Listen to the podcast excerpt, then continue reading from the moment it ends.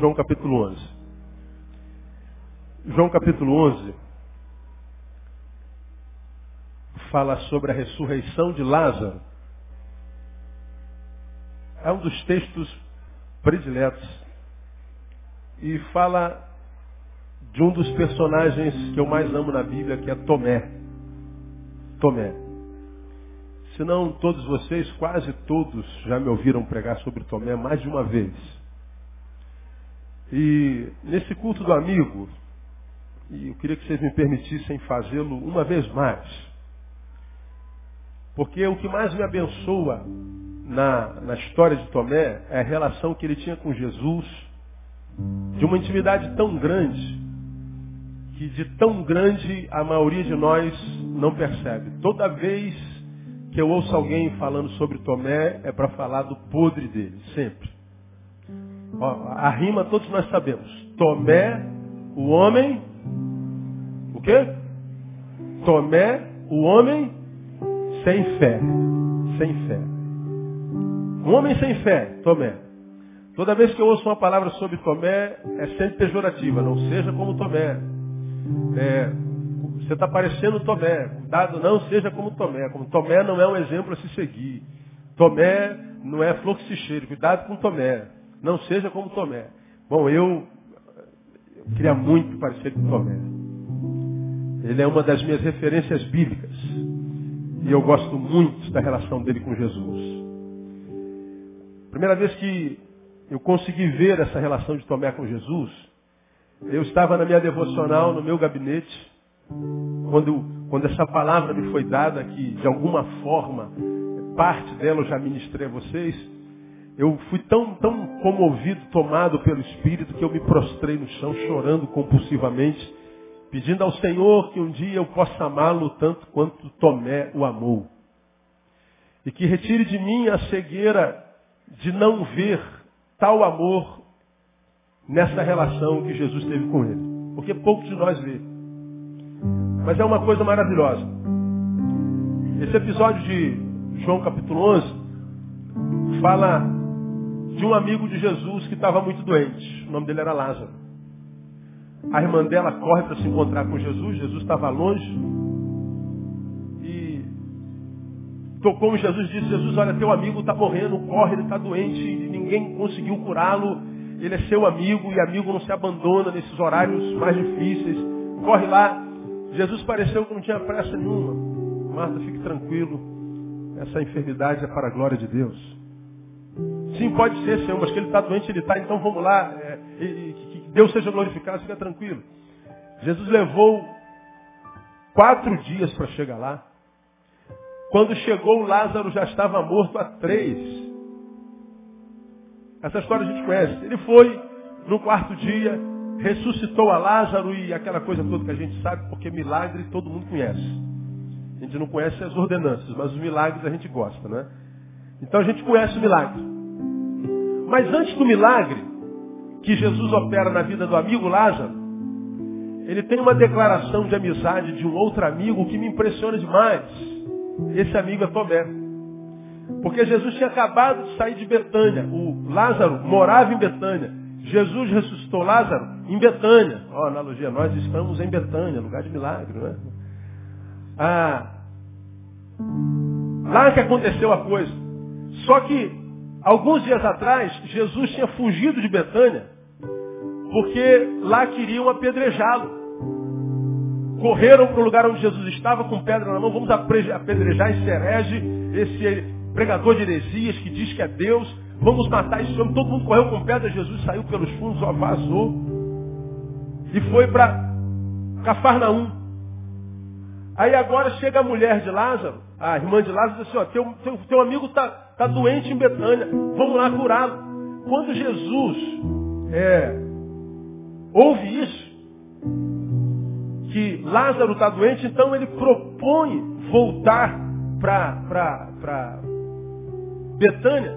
E os apóstolos são contra, mas Jesus, pô, nós fugimos de lá agora há pouco.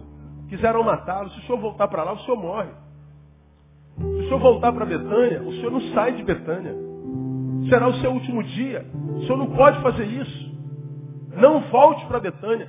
Jesus, que ama a vida mais do que tudo e queria ensinar que não há perigo que seja maior do que o cuidado de Deus na nossa vida, resolve voltar para Betânia, mesmo com perigo de morte. E ele então deixa os apóstolos, volta para Betânia, e a ideia que você tem quando lê o texto, que os apóstolos ficam olhando para Jesus, como quem dizendo, pô, que cara teimoso, cara. A gente está falando, a gente saiu de lá agora fugido, ele só não morreu porque a gente tirou ele de lá. A gente está falando para ele não voltar para Nazaré e Jesus vai, que cara teimoso. Quem consegue trabalhar com homem desse, meu Deus do céu? Aí, entre os apóstolos que discutiam a postura de Jesus e Jesus, tinha um camarada chamado Tomé. Esse do qual é, se, fala, se, se fala muito mal. Tomé está aqui, olhando os apóstolos discutindo a respeito de Jesus e Jesus indo embora. Ele está admirando a situação. Jesus voltando para a possibilidade da morte. Aí, chegamos lá no versículo 8 do capítulo 11. Disseram-lhe, Rabi, ainda agora os judeus procuravam apedrejar-te de voltas para lá. Respondeu Jesus, não são duas as horas do dia. Se alguém andar de dia, não tropeça porque vê a luz deste mundo. Mas se andar de noite, tropeça porque nele não há luz. E tendo assim falado, acrescentou, Lázaro, nosso o quê? Amigo dorme, mas vou despertá-lo do sono. Disseram-lhe, pois, os discípulos, Senhor, se dorme ficará bom. Mas Jesus falara da sua morte, eles porém entenderam que falava do repouso do sono. Então Jesus lhes disse, Lázaro morreu. E por vossa causa folgo de que lá não estivesse, para que creiais. Mas vamos ter com ele. Disse, pois, Tomé, chamado Dídimo, aos seus condiscípulos. Vamos nós também, para querer comigo? Para morrermos com ele. Vamos repetir, repetir juntos o que, Tomé disse? Vamos lá? Vamos nós também para morrermos com ele. Uma vez mais para a gente gravar, vamos lá? Para quê? Vamos nós com eles para quê, meu irmão? Morrermos com ele. Quem disse isso foi Tomé. Jesus, não volte para lá. Jesus, não, agora chegou a hora de ter com ele. Aí Tomé está aqui entre os discípulos de Jesus fala assim, gente, ele está indo embora. Vai morrer. Vamos nós para morrermos com ele. Lembra que eu já falei sobre isso aqui? Ele não está dizendo assim, ó, vamos com Jesus para protegê-los. Protegê-lo dos homens que querem matá-lo. Vamos com Jesus para a gente estar na retaguarda. Vamos para guardar Jesus da morte. Não, não, não é isso que ele está dizendo. Vamos nós para morrermos com ele. Na cabeça de Lázaro, Jesus ia morrer. Ele está dizendo, vamos morrer juntos. Como é que alguém pode falar que um homem que tem disposição para morrer por Jesus é um homem sem fé? Você tem moral, você tem vida para morrer por Jesus?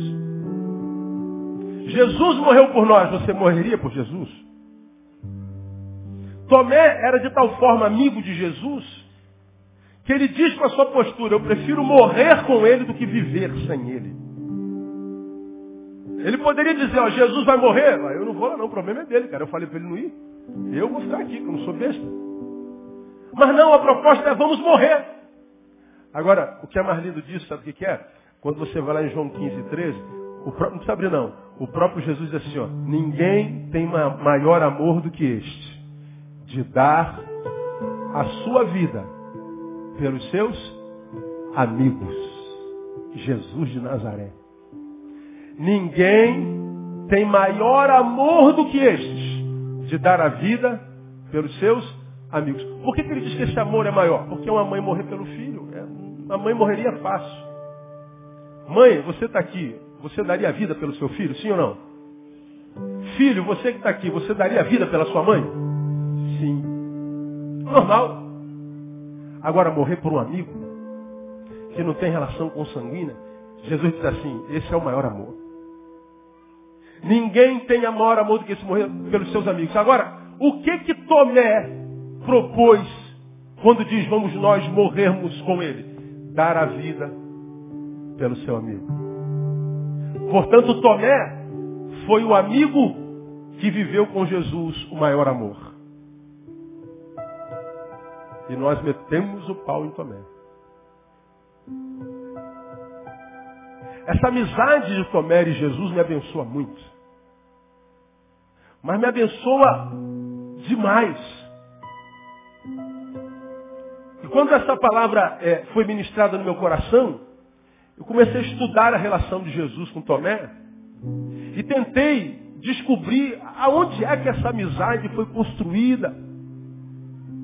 Por que, que esse amor por Jesus foi plantado no coração de Tomé, ao ponto dele, com a sua postura, dizer: Eu prefiro morrer com esse homem do que viver sem este homem. O que ele está dizendo? Como é que a gente constrói uma amizade dessa? Porque uma amizade dessa é maravilhosa. Aí a história passa. Tomé não precisou morrer por Jesus, embora estivesse disposto a isso. Mas o que de fato aconteceu? Jesus morreu por Tomé. Como morreu por mim, morreu por você, morreu por cada um de nós. Você pode dizer glória a Deus por isso, né? Ele morreu por amizade a nós.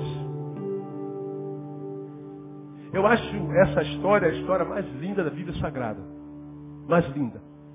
E aí, a gente vai a Quintana, Mário Quintana, o maior de todos na minha concepção, ele diz, amizade é um amor que nunca morre. Como nós vivemos num tempo onde o amor tem prazo de validade, a gente diz que ama, mas só ama enquanto o ser amado faz o que a gente quer. A gente só ama enquanto o ser amado é o que a gente quer. A gente só ama enquanto o ser amado não nos contraria. Vide os casamentos atuais. Mas na cabeça de Mário Quintana, o amor ele não morre nunca. Quando eu vejo essa relação de Tomé com Jesus, eu vejo exatamente esse amor. De dois amigos que estão dispostos a dar a vida pelo outro. Agora, sabe qual é o prêmio de quem tem a bênção de viver uma amizade dessa, que chega às, às vias de disposição de dar a vida pelo outro, é que ele nunca precisa da vida pelo outro. Pelo contrário, ao invés de morrer pelo outro, a vida vai premiado com vida abundante. E eles vão ter vida que vai exalar dos olhos, dos poros, da boca, vai exalar, vai viver e vai viver com abundância. E qual é a proposta de Jesus desde sempre? Eu vim para que vocês tenham vida e vida com abundância. Sabe o que Jesus quer dizer para nós, irmão? Eu não quero que vocês morram por ninguém. Eu quero que vocês vivam com alguém. Morte é um negócio meu. Vida deve ser um negócio de vocês. Eu morri a vossa morte para que vocês pudessem viver a minha vida. Deus não quer que a gente morra por ninguém. Ele só quer que nós vivamos. A amizade é vida compartida, é vida compartilhada, é vida trocada, cambiada. Eu vivo com você, eu compartilho a minha existência com você, eu não mato você, eu não destruo você, eu não roubo a sua vida, amizade, é compartilhamento. Quando você levantou a tua mão no início, pastor, eu estou sentado do lado do meu amigo, da minha amiga, essa pessoa que deu sabor à minha vida. Sabe por que ela deu sabor à tua vida? Não foi porque ela te deu um presente, é porque ela existe. Ela compartilhou a própria existência, a própria essência. O fato de existir enriqueceu a tua existência. Isso é amizade. E são as amizades que enriquecem a nossa vida, que fazem a vida valer a pena. Aí aqui vem o nosso primeiro, primeiro tópico da nossa mensagem, porque Jesus ensinou algumas coisas a Tomé tão profundas que fez com que Tomé amasse Jesus de forma tão profundamente. Entre as coisas que Jesus ensinou a Tomé, a primeira é a seguinte, ensinou a Tomé que são as relações humanas que de fato dão sabor à vida. Falar isso hoje é importante porque os seres humanos do tempo do fim, essa geração que eu falei lá de 2 Timóteo capítulo 3, egoísta, maldizente, inimiga do bem, mais amiga dos delícias que amigo de Deus, traidora, mentirosa, é, é, iracunda. Essa geração esqueceu que é o outro que dá sabor à vida. Por que, que eu digo isso? Porque a gente acha que o que dá sabor à vida são as coisas. A gente acha que o que dá sabor à vida é dinheiro. A gente acha que o que faz a vida valer a pena é o carro que a gente tem. A gente acha que o que dá sabor à vida é a casa que a gente tem. Não é um equívoco. Porque aquilo que a gente conquista com muito esforço, alguém com maior esforço tira de nós. Já ouviu isso em algum lugar? Você comprou o teu carro, não comprou? Como quase todos os brasileiros. Não deu entrada nenhuma e parcelou em 205 anos. Né? Jesus volta, o carro acaba e você está pagando o carro. Mas o carro é teu. Como aqueles plásticos que tem no carro, não é velho, mas é meu. Está parcelado em 205 anos, mas é meu também. Como você comprou com muito esforço. E está com ele aqui. Quem está com seu carrinho? Quem veio de carro? Levanta a mão assim. Eu vim de carro, pastor. Valeu, eu vim de carro, pastor. Diga glória a Deus pelo meu carro, pastor. Diga assim, eu amo o meu carro, pastor. Eu louvo a Deus pela vida do meu carro, pastor. Amém ou não? É isso aí. Agora me diga uma coisa, quem te garante que teu carro está lá nesse exato momento? Fala assim, está repreendido todo espírito de roubo em nome de Jesus. Né? Ninguém garante teu carro. Você veio de carro. Agora, se você vai voltar de carro, só Deus sabe, filho. Ô, irmão, vê se tem um polo aí no cantinho. Vê se tá tá? É o meu. Pois é, é o dela. Não é? Então, a gente comprou em 205 anos um, um esforço miserável, cara. Para comprar esse negócio. Vem alguém e tira da gente. Estava sentado vendo o jornal ontem, um incêndio numa loja de tapetes, não sei em qual estado. Lembram? Aí eu estava vendo aquela loja queimando em Salvador. E eu estava pensando, caramba, por trás desse fogo nessa loja tem um empresário que de repente trabalhou a vida inteirinha para montar a lojinha dele, cara.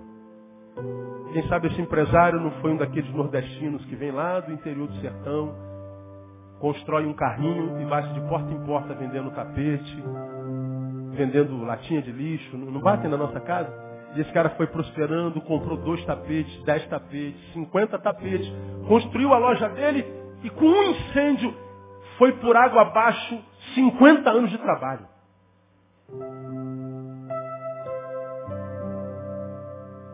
Porque o que a gente tem, as coisas, nós o temos, ou os temos, mas não sabemos por quanto tempo teremos. Portanto, portanto quem faz das coisas, aquilo que dá sabor à vida, logo, logo viverá uma vida sem sabor. Até porque as coisas têm um valor emocional muito curto. Teu sonho era comprar esse bendito desse carro teu aí. Cara, tu passava em frente daquela loja todo dia e você passava de ônibus, via aquele carrinho vermelho. Você passava e ele piscava o farol. Compre-me.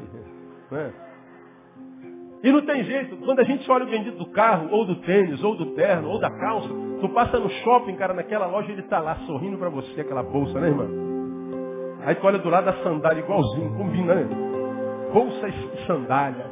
Você fala, meu Deus, essa bolsa no meu ombro ia ficar mais linda ainda.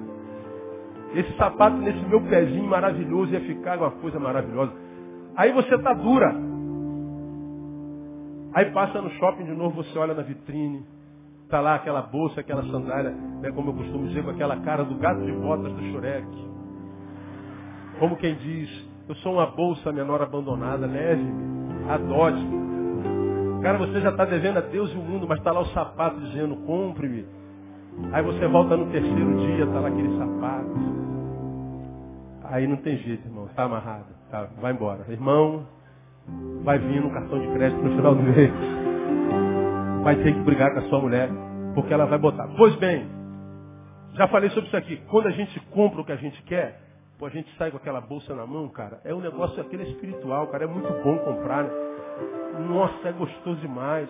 Eu não sei se acontece com você. Quando eu compro uma coisa, eu tenho que usar na hora. Fui. Eu, eu, ontem a gente foi pro shopping fazendo não sei o quê. Aí eu entrei na Renner. Tava assim, ó, promoção de 70%. Falei, eu tô dentro, né? Aí comprei essa calça aqui marrom de veludo, ó. Comprei ontem. Falei, ah, amanhã já é, né? Já tô com a calça nova. Agora, quando a gente sai da loja com a coisa nova, tem sabor. Usou uma vez, perdeu o valor. Aquela sandália pela qual você se apaixonou perdidamente, não dava para viver sem ela, de repente você só usou uma vez na tua vida. Se eu perguntar para você, irmã, quantos pares de sapato você tem? Responda aí. Duvido que você saiba. É tanto raio de sapato, meu, que você nem sabe quanto tem. Aí tu vai fazer uma faxina no armário. Meu Deus, olha esse sapato aqui, cara. Nem lembrava mais dele. Olha essa bolsa aqui, amor, está jogada aqui no armário. E antes você morreria por essa bolsa, brigou com o marido, quase separou o casamento por causa da bolsa. Aí tu esqueceu. Sabe por quê? As coisas têm prazo de validade curto. Por que, que nós vivemos essa desgraça de vida social? Porque a sociedade se, se materializou, se coisificou e acha que as coisas são que dão sabor à vida. E para ter coisa, a gente pisa nas pessoas. Falei alguns meses atrás, alguns anos atrás, Deus criou as pessoas e Deus criou as coisas. As pessoas para serem amadas, as coisas para serem usadas. Nós invertemos. Nós amamos as coisas e usamos as pessoas. Para ter, nós deixamos de ser. Nós acabamos com relacionamentos. E depois que os relacionamentos acabam, é que nós vamos ver o quanto aquelas pessoas eram preciosas para nós. O quanto a mulher que nós tínhamos era maravilhosa, o quanto aquele homem era um anjo. Mas agora é tarde demais. Por que que Tomé conseguiu essa amizade profunda com Jesus, ao ponto de ter disposição de morrer por ele? E mais, porque tinha disposição de morrer, não precisou morrer, portanto viveu com intensidade e Jesus morreu por ele. Ele viveu uma relação com Jesus tão profunda que ele não precisou sofrer, ele só precisou gozar. Ele só celebrou a vida. Ele contou com a amizade de Jesus de forma tremenda, de forma saborosa, de forma maravilhosa, de forma é, tremenda. A relação de Tomé com Jesus produziu tanto sabor, tanto sabor, mas tanto sabor que ele diz, meu Deus, a vida sem ele não tem mais sentido. Prefiro morrer com ele do que viver sem ele. Isso é um relacionamento que vale a pena. Isso é uma amizade que vale a pena. Agora, hoje, o que, que acontece, irmão? A gente vê pessoas vivendo relacionamentos com outras pessoas que não acrescentam nada, só desacrescentam. Não ajuda a construir nada, só desconstrói. E com medo da solidão, a gente se entrega a qualquer relação. Porque diz antes mal acompanhado do que só. Mudou. A gente tem tanto medo da solidão que a gente aceita qualquer coisa como relacionamento. Agora, o que a gente não aprende, mormente, é que ter alguém do lado só vale a pena se esse alguém nos ama pelo que a gente é e não pelo que a gente parece ser. Se para não ficar sozinho, você amputou alguns princípios da sua vida, você amputou alguns valores, você teve que se deformar enquanto ser para ser aceito por essa tribo. Essa tribo não aceitou o que você é, aceitou o que você parece ser. Ainda que você esteja na tribo porque você se amputou, você vai continuar sozinho. Porque o que mata a solidão, você já aprendeu, não é ter alguém do lado, é ter intimidade sincera, profunda com esse alguém que está do lado. Aí a gente vê, por exemplo, muitos dos nossos filhos, cara, que com a necessidade de ser aceito no seu grupo, no seu bando, na sua tribo, abrem mão do respeito aos pais, abrem mão da escola, de sonhar com o futuro, abrem mão da comunhão dos santos, abrem mão de Deus, para ser aceito pelos amigos adolescentes da escola, que nem amigos são. Mas a necessidade de aceitação é tão grande de não ser zoado, de não pagar mico, de não ser chamado de careta. A necessidade de aceitação é tão grande que ele se deforma. Ele pode não concordar com o que o bando faz, mas o bando me aceitou. Só que o bando não aceitou o que você é, aceitou o que você parece ser. Logo, logo o bando te rejeita. E você rejeitado vai lembrar que a família, os amigos, Deus é que davam sabor à vida, só que muitas vezes para muitos de nós é tarde demais. Algumas mulheres, porque tem medo da solidão, com a sombra do fantasma chamado titia. Já ouviu falar desse fantasma, né? Logo aparece o miserável e vai ficar para titia, Pronto, falou titia, a mulher chega. Sangue de Cristo tem poder. Com medo de ficar para titia, ou seja, de ser uma sobrinha, se torna uma esposa infeliz. Escuta o que eu vou falar para você, titia ou titio. Está na frente da, do fantasma da titia ou do titio. É melhor ser sobrinho ou sobrinha dessa titia do que se deformar para casar com um homem que não te ama e ser uma esposa infeliz. Melhor um sobrinho, uma sobrinha só feliz, do que uma esposa acompanhada infeliz, um marido acompanhado infeliz. O que faz a vida valer a pena são as nossas relações, são as pessoas. Mas talvez você esteja aí, mas pastor, eu recebi um torpedo agora de uma ovelha muito querida nossa, que falou assim, pastor, ore por mim. Se meu celular tivesse aqui, eu ia ali sem falar o nome dela. Eu estou indo para o culto do amigo, mas eu acabei de ser profundamente apunhalada por um grande amigo. Eu estou muito ferido. Bom, quando a gente é apunhalado por um amigo, sabe o que, que acontece? Nós somos tentados a desacreditar da amizade. Nós somos tentados a desacreditar dos seres humanos. Nós somos tentados a desacreditar no homem. Aí eu me lembro, quando falo sobre isso, sobre Peter Senge, ele diz, na ausência de um grande sonho, a insignificância prevalece. Porque o sonho é de uma boa relação. O objetivo é de uma amizade, de um amor, de um casamento que construa um ser em nós que nós nem conhecemos e que seja melhor do que aquele que nós somos. As relações são sonhos de melhora, de enriquecimento, não de empobrecimento. Quando esse sonho é frustrado, a insignificância toma lugar. Ainda não respondi o torpedo dessa irmã. Possivelmente responda, mas eu diria para você que está aqui, amada, me ouvindo. Essa sua amiga te traiu. Amigos podem trair porque são humanos. Mas não se prenda à traição desse amigo. Porque você tem outros amigos que nunca te traíram. E o fato de alguém ter te traído não faz desse alguém um mau amigo. Porque amigos, se são nossos, não são anjos. São gente. E gente erra. Então, ao invés de excluir esse amigo da tua história por causa de um erro, considera a história toda. Quantos anos ele é teu amigo? Ah, pastor, meu amigo é 10 anos. Quantas vezes ele te traiu? Uma. Então não joga 10 anos no lixo. Conversa com ele. Porque ele podia estar no dia mal. Ele pode ter feito uma leitura equivocada. Não joga 10 anos de fidelidade fora por causa de um minuto de traição. E eu sei que essa palavra é para muitos de vocês. Meu irmão, escuta o que eu vou lhe falar. Você pode ter sido machucado por muita gente. E ser machucado é muito mais fácil do que ser abençoado. Mas não julgue os abençoados por causa daqueles que te traíram. Há muita gente boa nesse planeta ainda no nome de Jesus. E eu quero te dizer, você está sentado do lado de um. Dá uma olhadinha para o lado assim. Você é uma bênção, irmão. Se eu quero ser uma bênção na sua vida aí. Em nome de Jesus. Glória a Deus. São as relações humanas que dão sabor à vida. Dão sabor à vida. Se você puxar na tua história aí, é, você vai ver que isso é uma grande verdade. Por exemplo, quer ver uns exemplos bem simplesinhos? Como é que é? Os outros que dão sabor à vida? Vamos lá. Seu time ganhou. Amém? O que é o melhor disso? Digam para mim. Qual o melhor de ver o nosso time ganhando?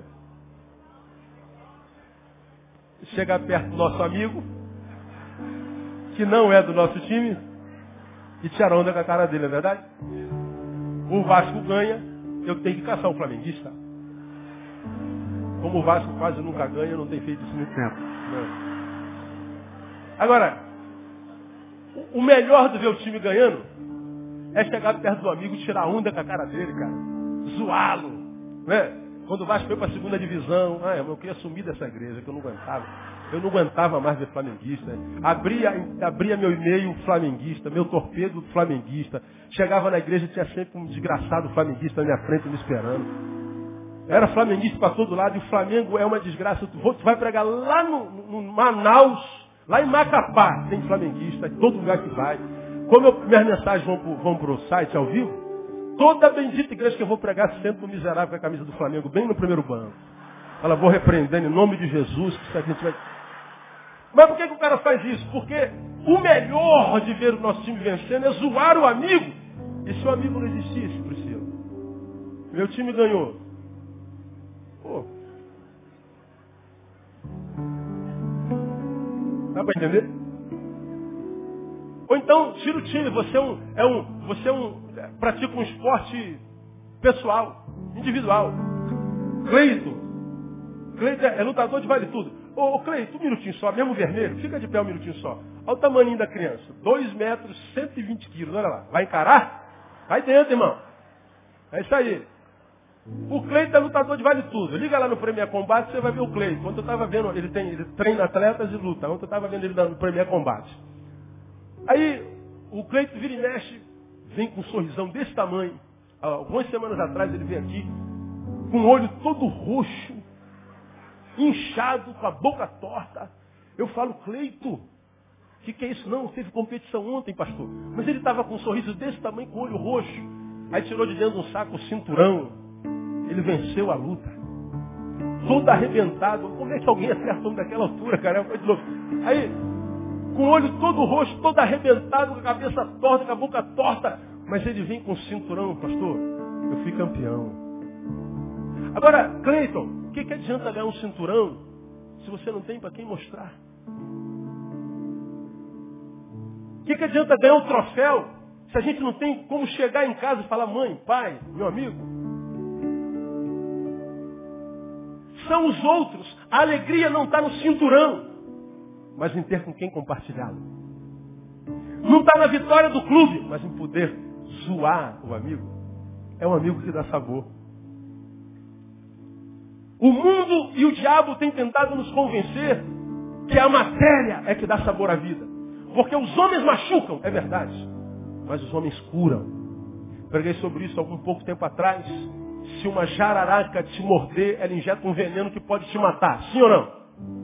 O que que cura o veneno da jararaca? O próprio veneno da jararaca.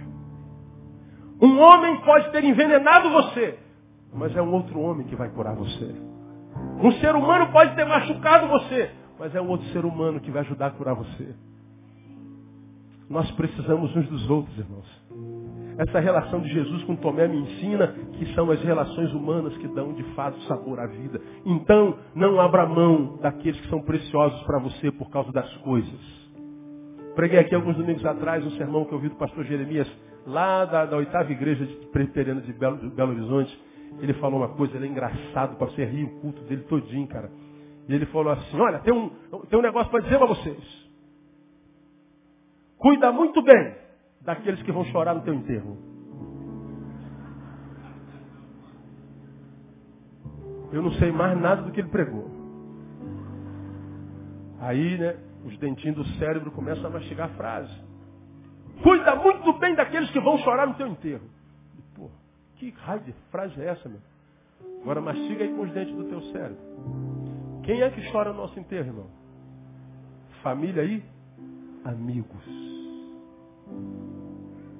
Caras do bar e do copo não estarão lá. Os colegas de trabalho não estarão lá. Os amigos do futebol, da faculdade, não estarão lá. E por causa dos amigos do copo, dos amigos da rua, a gente abandona os que vão chorar no nosso enterro. Jeremias vem e diz, cuida bem de quem vai chorar no teu enterro. Porque são eles que estão conosco nos momentos mais dolorosos da vida. E este é um ser em extinção. Essas pessoas estão acabando. Tenho me encontrado com muitos maridos chorosos, arrependidos porque perderam a família. Pastor, eu fiz besteira, pastor, eu abandonei minha família, minha mulher não quer saber mais de mim. É, a mulher deu um grito de independência. Ninguém aguenta sofrer a vida inteira, irmão. Homens que se coisificaram, se carnificaram, se monstrificaram e não souberam valorizar a humanidade dos seres humanos preciosos que a vida e Deus colocou do lado deles. E por causa dos que nem amigos são, ou por causa das coisas que a gente quer ter, a gente abre mão daquilo que dá sabor à vida, que são as nossas relações. Esse amigo que está do seu lado, ele enriqueceu você. Nós vamos fazer uma homenagem daqui a pouco no vídeo de alguém que enriqueceu tanto a nossa vida e que quando partiu nos empobreceu tanto. A sensação que eu tive foi que eu fiquei muito mais pobre, muito mais pobre. Porque as riquezas que a gente tem na vida são as pessoas que Deus coloca na nossa vida. Tive numa formatura bem pouco tempo atrás, e uma formatura de médicos. É uma das faculdades mais difíceis para se ter, né? Muitos passam, mas eles não conseguem pagar, não tem jeito. E uma, isso tem na internet, uma jovem oradora da turma, ela faz uma homenagem à sua mãe. Ela não tem pai. Ela faz uma homenagem à sua mãe e ela passa um vídeo mostrando a sua mãe simples. E mostrou as atividades da sua mãe, com que a sua mãe ajudou a pagar a sua faculdade. A mãe é faxineira e diarista. E a mãe trabalhou durante sete anos ininterruptos, de manhã, de tarde e de noite, para que a filha conseguisse se formar. Quando a filha se formou, a mãe teve um infarto e morreu. Ela se formou, a mãe morreu. Mas como o infarto não foi fulminante, a mãe, a filha a médica, tratar da mãe, a mãe disse assim, minha filha, não há nada que a vida poderia me dar que fosse mais precioso do que essa minha enfermidade, essa minha possível morte estão me dando. Quer dizer, a minha própria filha, médica, tratando de mim. Para isso eu vivi esses sete anos, meu filho. Para que eu pudesse viver esse momento. Ela deu um beijo na filha e morreu. E essa filha, na oração que fez na turma, fez homenagem para sua mãe faxineira. E disse, o meu maior orgulho. Sem estudo, sem luxo, sem pedigree, senhor humana, mas o ser humano que ajudou a médica a ser o ser humano que ela era. O que faz a vida valer a pena, mas são as pessoas. Com essa palavra eu estou dizendo para você que está aqui e abandonou os seus. É hoje que você tem que voltar e pedir perdão. É hoje que você tem que ligar para o seu pai, para sua mãe. É hoje que você tem que ligar para o amigo com o qual você não fala há muito tempo, quem sabe porque ele te machucou. É hoje que você tem que ligar para o teu filho, para o teu pai e falar, pai, me perdoa pela idiotice que eu fiz. Filho, me perdoa pela minha frouxidão, pela minha covardia. Porque são essas pessoas que vão devolver sabor à tua vida se a tua vida está sem sabor. É o que a relação de Tomé e Jesus me ensina. Quer ver uma outra coisa que Jesus ensinou a Tomé? Ensinou que é o amor próprio que nos capacita a sobrevivermos à rejeição coletiva. Porque nós vivemos por aceitação, já falei sobre isso aqui. Mas nem sempre somos aceitos como somos. Temos que nos amputar para sermos aceitos. Aí a gente vive um tempo de muita rejeição. Você é rejeitado porque é tem a, a, religião que você tem, você é rejeitado porque tem a cor que você tem, você tem, é rejeitado porque tem a, o conhecimento de português que você tem, você é rejeitado porque tem o peso que tem, você é rejeitado o tempo inteiro. O tempo inteiro a gente é rejeitado. E a rejeição é pior do que a agressão. Porque quando alguém te agride, ainda que te agredindo, ele está dizendo, eu percebo a tua existência, você existe. Eu odeio você, mas você existe. Agora, quando alguém te ignora, te rejeita, ele está dizendo, tua existência não é notada. Você não existe. A rejeição dói mais do que a ofensa. Agora, como é que eu, eu venço a rejeição? Com amor próprio. Isso está nesse texto, pastor? Não, não está não. Está no capítulo 20. Passa um pouquinho a tua, a tua, tua Bíblia, algumas páginas que fala daquele encontro. Jesus morreu, ressuscitou, voltou. Tomé não estava lá. Essa história todos nós conhecemos, por isso que a gente desce o cacete em Tomé. E todos nós pecamos contra ele. Jesus morreu, ressuscitou e apareceu para os discípulos. 20, 24, veja aí. Ora, Tomé, um dos doze, chamado Dídimo, não estava com eles quando veio Jesus. Diziam-lhe, pois, os outros discípulos, vimos o Senhor. Olha a reação de Tomé. Ele, porém, lhe respondeu, se eu não vir o sinal dos cravos nas suas mãos, e não meter o dedo no lugar dos, dos cravos, e não meter a mão no, meu, no seu lado, de maneira nenhuma o quê? crerei. De maneira nenhuma, o que, irmãos? Crerei. Ele está falando de maneira nenhuma crerei para os crentes. Jesus apareceu, eu não acredito. Se eu não ver os sinais dos cravos, a marca da lança no lado, de maneira nenhuma crerei. Agora, diga na sua igreja que você não está crendo. Diga que você não está com a maioria. Diga que você discorda da maioria. Diga que você está em crise de fé. Diga que você está com dificuldade de se manter de pé íntegro. Diga que você está fraco, você vai ver. Conta isso num grupinho, daqui a pouco a igreja todinha sabe da tua vida. Já passou isso, por isso alguma vez na tua vida? Às vezes nem precisa contar no grupinho, você conta num gabinete do pastor. Chega no dia seguinte, tem uma assembleia preparada para você. Para excluir você. Estou falando alguma besteira aqui, crentes? Não, né? Por quê? Porque a gente, na igreja, não tem espaço para ser fraco. A gente tem que mentir, dizendo que está bem a vida inteira. Porque se você diz, de modo nenhum crerei, aparece logo um mais santo que Jesus diz assim, está amarrado. Está dando legalidade para o diabo, como se ele cresce a vida inteira. Você fala assim, eu estou com um problema com meu marido, vem cá que eu vou orar com você porque você é o demônio. E o casamento dela está pior do que o teu.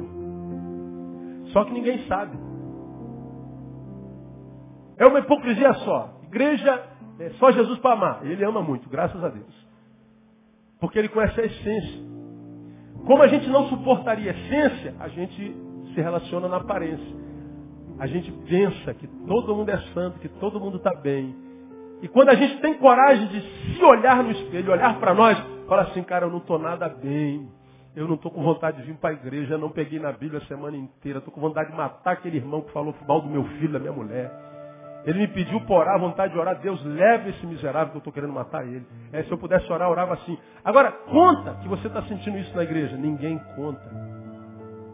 Como ninguém conta, você pensa que é só você que sente isso. Você pensa que é só você que sente fraqueza. Não, de repente, você é o único honesto. Tomé disse assim, olha, vocês estão dizendo que ele veio, eu não creio. Dizendo eu não creio, ele disse assim, eu sei que eu posso ser rejeitado. Porque eu tenho certeza de que quando ele disse eu não creio, todo mundo olhou para ele com aquele olhar de super crente. Aí eu falei, é o tipo de crente que Tomé é, tá vendo? Não crê. Ô rapaz, não estamos falando que Jesus veio, rapaz? Eu não creio, irmão, dá licença. Isso é ser macho. Isso é falar, eu poderia fingir que creio. Eu poderia dar um sorriso, dar um glória a Deus bem alto para impressionar. Mas me desculpe, eu não sei ser hipócrita. Eu não creio. Podem dizer que eu sou incrédulo, podem dizer que eu sou carnal, podem dizer o que vocês quiserem de mim, podem me rejeitar. É a minha verdade, eu não creio. Como lidar com rejeições? Tendo amor próprio.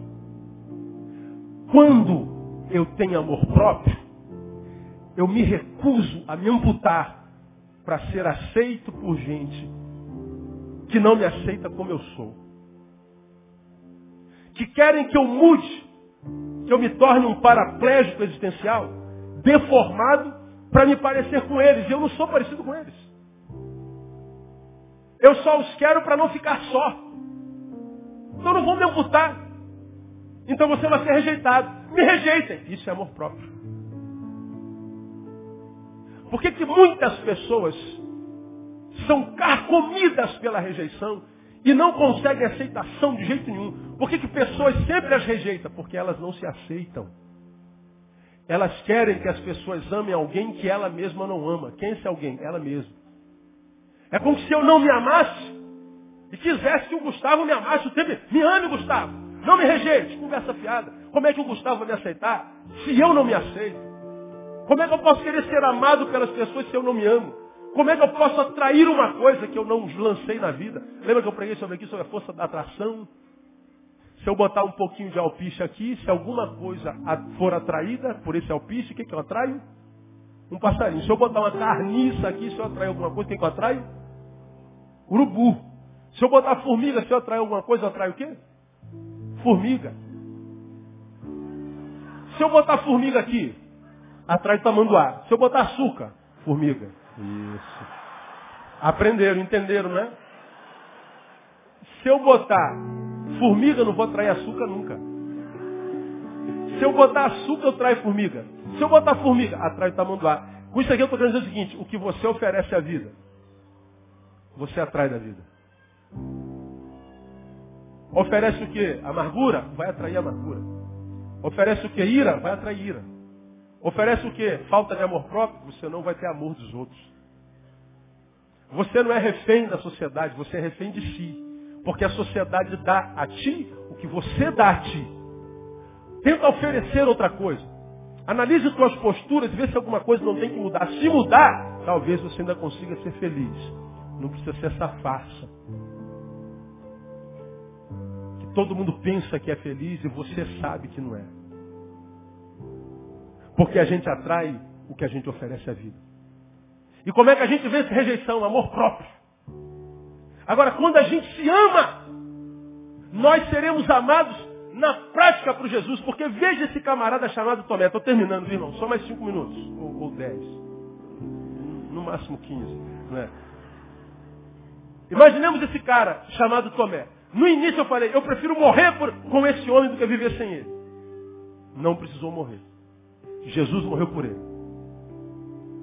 Jesus estava indo para a crise, ele diz, eu vou para a crise com ele. Pois bem, agora quem está em crise aqui? Tomé. Porque Jesus morreu, ele não viu o retorno de Jesus. Agora veja o versículo seguinte, que é o mais lindo de tudo. 26.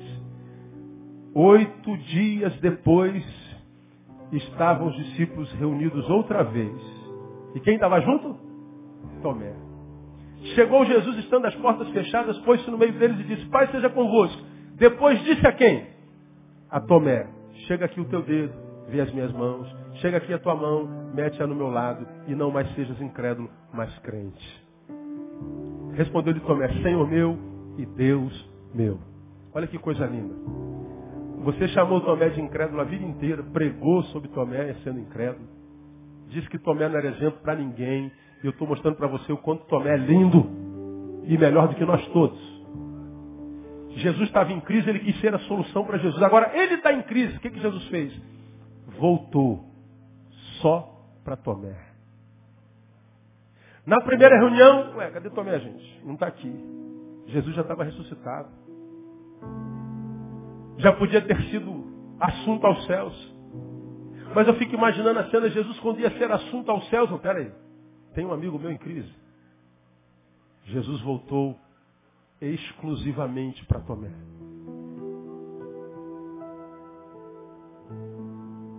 Aí você fala assim, como é que Jesus poderia voltar para um homem que nem fé tem? Quem não tem fé é tu, mané. Ele tinha tanto que fez ter amor próprio. Não se amputou, não se tornou um paraplégico existencial para ser aceito por amigos que nem amigos são. Mas ao mesmo tempo tinha coragem de morrer por um amigo verdadeiro, por isso não precisou morrer e viveu com intensidade. E quando na sua maior crise ele tem a glória de ver o Deus ressurreto, voltar exclusivamente para ele. Você gostaria que Jesus voltasse só para você? Não é bom quando a gente está sozinho, um amigo lembra da gente. Isso é intimidade. Jesus sempre volta para quem não desistiu de se amar. Talvez você esteja aqui tendo a sensação de que tenha sido abandonado por Deus. E é só uma sensação. Porque Deus está lá. Você pode não sentir a presença dele, mas ele está lá. E você só vai sentir a presença do amor dele quando você voltar a se amar. Porque quem não se ama adoece a sociedade. Porque a saúde da sociedade está na relação de amor. Porque o evangelho se resume nisso. Ama o teu próximo o quê? como a ti mesmo. Portanto, para eu amar o próximo, primeiro eu tenho que amar a quem? A mim mesmo. Quando eu não me amo, eu não amo o próximo. Se eu não amo o próximo, a sociedade se torna materialista, empedernida, petrificada, e o outro se transforma numa coisa que eu uso. Não amo. Sabe por que a sociedade está como está? Tá, porque nós perdemos o amor próprio. Quer mudar a sociedade, nem que seja a tua casa, ame-se. Para de olhar para o teu defeito, olha para a tua virtude. Para de se condenar pelos percalços cometidos no caminho e volte a sonhar com um futuro sem percalços. Porque se você voltar a se amar e voltar a sonhar, Jesus volta para você e ele muda a tua história porque ele tem poder para isso. Pode me ajudar, irmão? Diga para o irmão que está do seu lado, ele pode começar a fazer isso agora.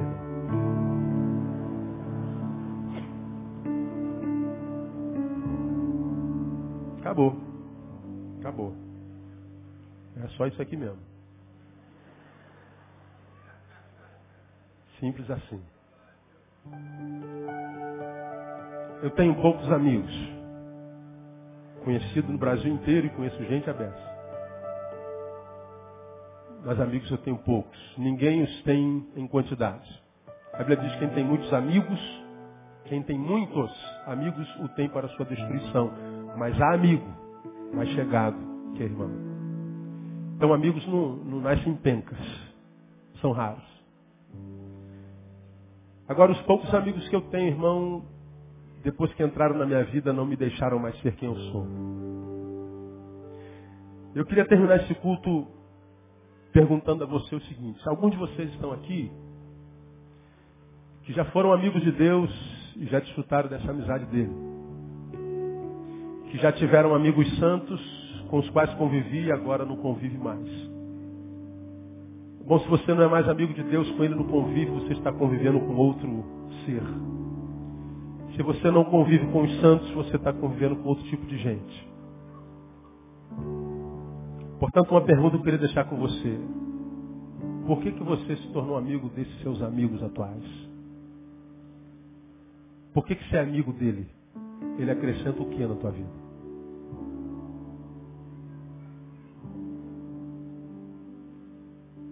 Pensa nos teus amigos. Os teus amigos, quando você fala de família, eles te empurram para ela ou te tiram dela?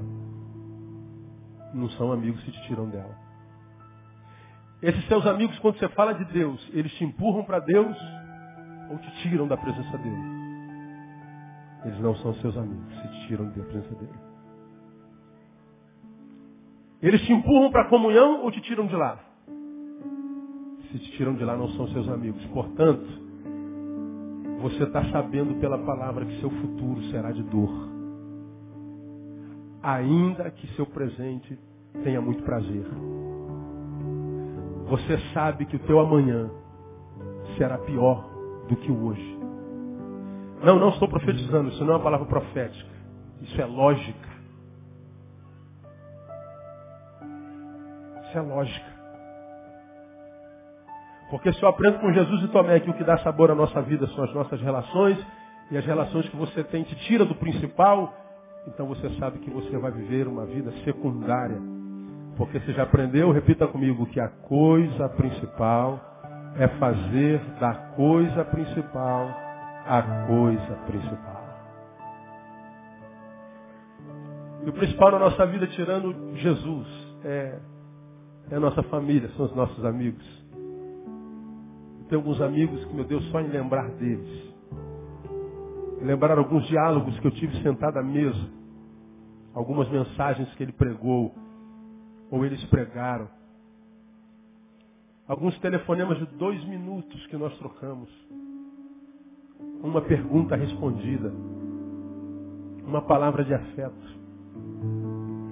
Tenho um amigo tão, tão chegado que às vezes eu pego o telefone e ligo ele, atende o telefone e fala assim, aí eu estava te esperando. Às vezes eu estou em casa sentado e digo assim, ó, vai ligar para mim hoje. Ele liga para mim hoje. Ele está tão longe. Que depois dele eu conheci um Jesus que é diferente da maioria dos Jesus das igrejas evangélicas que eu conheço. Jesus tão humano, tão sangue bom que não requer de mim que eu seja um ser humano repelente, muito pelo contrário, atraente, que não requer de mim uma santidade feia, antipática, que não requer de mim uma santidade alienante, epidêmica, epidérmica, mas uma santidade que seja vivida no íntimo de tal forma saudável que o outro passa a ser só um playground, um lugar onde eu me divirto, uma relação que me faz bem e gera alegria, não mais um ser do qual eu dependa.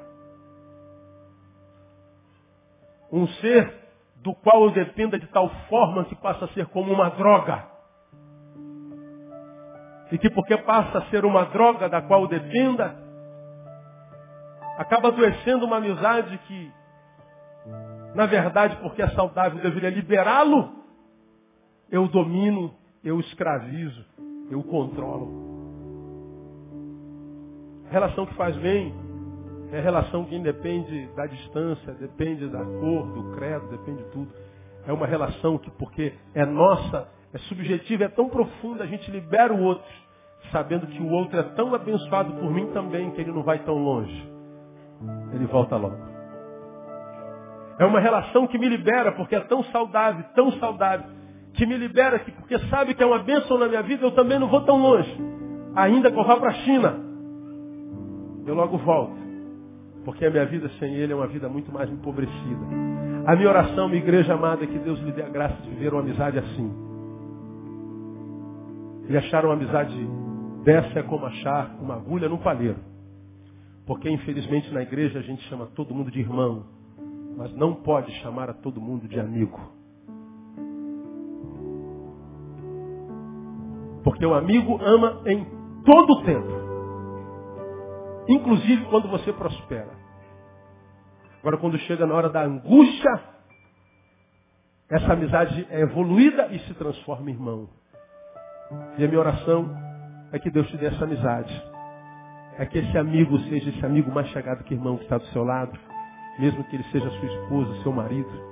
Que Deus lhe dê a graça de encontrar o outro que dá sabor à sua vida, porque o que dá sabor à vida são as relações. Nós somos os resultados das nossas relações. Nós somos o resultado dos nossos encontros. Nós somos o resultado das nossas amizades. Nós somos o resultado dos nossos, dos nossos encontros. Eu, quarta-feira, fiz uma gotinha de sabedoria tão tremenda, deixei o papelzinho lá, na, lá no meu gabinete, queria compartilhar com você, mas deixa para o ano que vem, né? E eu esqueci lá. Que Deus abençoe você com uma amizade que faça a tua vida valer a pena, para que você nunca conheça o poder da solidão em você. Deus te abençoe. Quem recebe essa palavra, diga eu recebo, pastor. Aplauda o Senhor por ela.